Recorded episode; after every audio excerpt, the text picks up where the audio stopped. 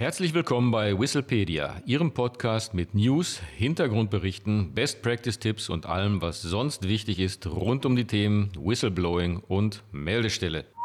Auf geht's. Herzlich willkommen bei Whistlepedia. Hier sind wieder Martin Walter und Stefan Reinwald. Das heutige Thema die Einrichtung einer internen Meldestelle.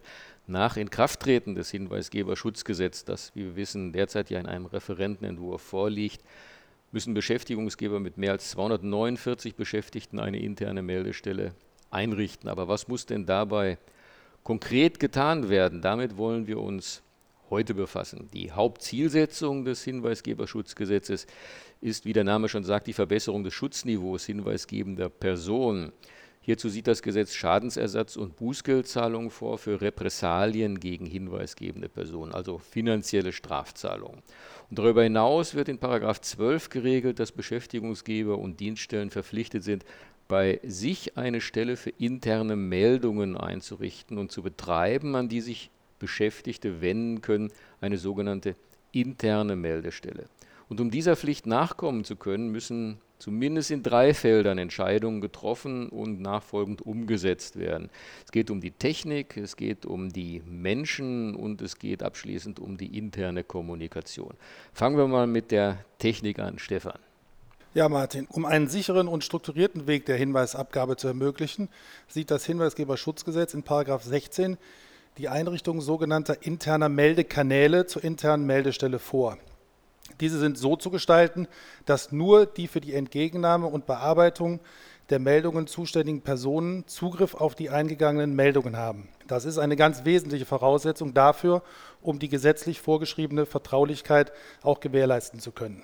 Ansonsten bestehen relativ geringe Hürden was die Technik der Meldekanäle angeht. Sie müssen so eingerichtet sein, dass Hinweise sowohl in mündlicher als auch in Textform abgegeben werden können. Dabei ist es ausdrücklich nicht erforderlich, dass Hinweise auch anonym abgegeben werden können. Auf Ersuchen der hinweisgebenden Person muss auch eine persönliche Zusammenkunft möglich sein.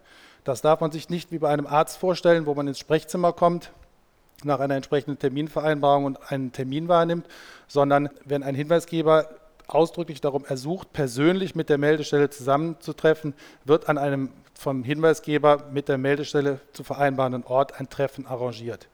Zusammengefasst lässt sich sagen, dass sicherzustellen ist, dass Meldungen immer unter Wahrung der Vertraulichkeit persönlich, telefonisch, postalisch und in Textform abgegeben werden können, also zum Beispiel per gesichertem Mailverkehr oder über ein webbasiertes Hinweisgebersystem. Wie gesagt, eine anonyme Hinweisabgabe ist ausdrücklich nicht erforderlich. In einem ersten Schritt sind somit die technischen Voraussetzungen zu implementieren, um eine interne Meldestelle einzurichten. Zur Technik kommt, wie das so üblich ist, natürlich der Mensch noch wichtiger als die Technik. Denn die über den internen Meldekanal dann eingehenden Meldungen müssen ja entgegengenommen und bearbeitet werden. Und äh, wie wir wissen, oft ist der Inhalt der Meldung sensibel, da es ja um Fehlverhalten im Unternehmen oder in der Dienststelle geht. Und die mit den Aufgaben der internen Meldestelle betrauten Personen müssen daher besonders qualifiziert sein und Erfahrungen zum Beispiel in den Gebieten Recht, Finanzen und Management aufweisen können. Persönliche Eigenschaften wie Zuverlässigkeit und Vertraulichkeit gehören ebenso zum notwendigen Kompetenzprofil. Das haben wir in einem vorherigen Podcastbeitrag bereits detailliert erläutert. Wer das interessant findet, kann sich gerne diesen Podcast ja noch einmal anhören. Und nicht umsonst verlangt das Hinweisgeberschutzgesetz in 15, dass die mit den Aufgaben der internen Meldestelle beauftragten Personen regelmäßig für diese Aufgaben zu schulen sind. Also nach der Schaffung der technischen Voraussetzungen müssen also in einem zweiten Schritt die personellen Voraussetzungen für den Betrieb der internen Meldestelle geschaffen werden. Geeignete beschäftigte Personen müssen ausgewählt und geschult werden. Ja, Martin, vielen Dank. Jetzt haben wir die Implementierung der Technik besprochen und haben auch einiges dazu gehört, wie Mitarbeiter ausgewählt und geschult werden. Damit ist die interne Meldestelle zunächst einmal eingerichtet. Aber nun kommen wir zu einem aus meiner Sicht ganz besonders wichtigen Punkt, denn wie in einigen vorherigen Podcast-Folgen bereits angesprochen, steht die interne Meldestelle ja im Grunde genommen in einem Wettbewerb zur sogenannten externen Meldestelle, die bei einer staatlichen Aufsichtsbehörde angesiedelt ist. Das heißt, ein Unternehmen muss ein hohes Interesse daran haben, dass die interne Meldestelle im Unternehmen bekannt ist und korrekt kommuniziert wird, denn ansonsten werden entweder gar keine Hinweise eingehen Oder aber es werden Hinweise bei der externen Meldestelle eingehen, was für das Unternehmen gravierende Folgen nach sich ziehen kann. Denn gehen Hinweise nicht bei der internen, sondern bei der externen Meldestelle ein, ist schon im ersten Schritt mit ordnungsbehördlichen Untersuchungen zu rechnen.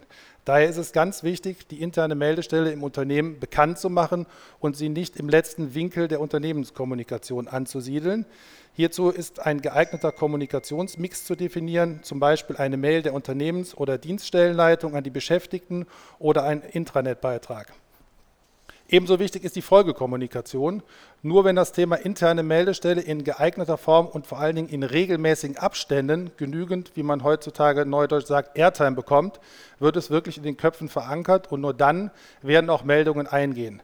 Aus meiner Sicht essentiell ist es auch, dass die Bekanntmachung der Meldestelle immer Teil der Compliance-Schulungen in den Unternehmen ist und die Mitarbeiter auch ganz offen und direkt angesprochen werden, dass Hinweise zu Fehlverhalten von der Unternehmensleitung ausdrücklich erwünscht sind.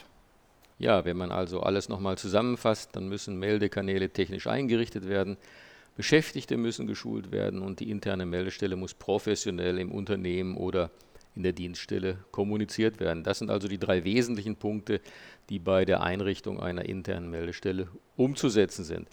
Alternativ hierzu kann das Unternehmen oder Dienststelle einen externen Dienstleister mit den Aufgaben der internen Meldestelle betrauen. Diese Möglichkeit ist in 14 des Hinweisgeberschutzgesetzes explizit vorgesehen und wenn Sie dabei dann an die Hinweisgebersystem 24 GmbH denken, würde uns das natürlich freuen. Ansonsten Anregungen und Kritik zu unserem Podcast wie immer gerne an podcast.hinweisgebersystem24.de oder gehen Sie auf unsere Website hinweisgebersystem24.de.